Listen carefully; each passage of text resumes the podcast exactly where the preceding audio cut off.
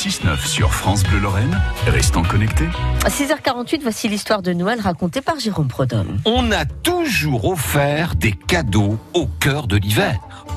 Les Romains, par exemple, le faisaient déjà au moment des Saturnales, aux alentours du 15 décembre. Les Saturnales, c'était un peu l'équivalent de nos fêtes de fin d'année.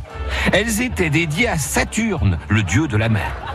Elles étaient surtout le moment de grande réjouissance, à tel point qu'on offrait même un peu de liberté et quelques heures ou jours de repos aux esclaves. On décorait les maisons notamment avec du hou et du gui et surtout on gâtait les enfants. On leur offrait par exemple de petites statuettes. On en a retrouvé quelques-unes à Pompéi. Les enfants qui n'avaient d'ailleurs pas école. Alors tout ça mis bout à bout, avec ces Saturnales, avouez qu'on n'est pas si loin de Noël. Tout ça s'est arrêté avec l'arrivée du christianisme et avec la fin de l'Empire romain. La fin de l'année est devenue Noël, une autre fête religieuse, autrement dit la célébration de la naissance du Christ.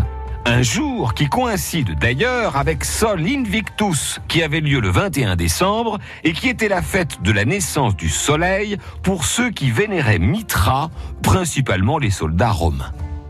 En y plaçant la naissance de Jésus, l'Église a lutté contre Mitra et a fini par l'effacer en installant une autre fête à la place.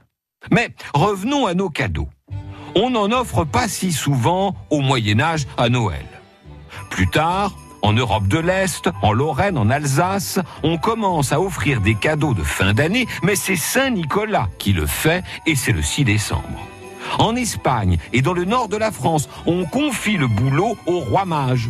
Après tout, c'est logique, ce sont eux qui ont gâté l'enfant Jésus dans la crèche, hein, si on suit les textes. En Franche-Comté, c'est une femme, la tante Harry, qui fait le job. Au Québec, on fait bosser l'enfant Jésus lui-même. C'est au 19e siècle seulement qu'on a pris l'habitude définitive d'offrir des cadeaux à Noël pour toute la famille. Plutôt gourmand d'ailleurs à l'époque ces cadeaux, euh, des sucreries, du chocolat, la fameuse orange.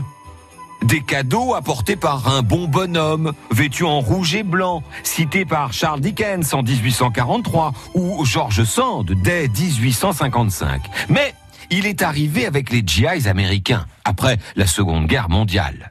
Il met tout le monde d'accord en gâtant les petits et les grands, les croyants ou pas. On l'appelle le Père Noël. Et croyez-moi, il ne va pas chômer la nuit prochaine. Eh bien, c'est noté. Merci beaucoup, Jérôme Prodhomme. Il est 7h10.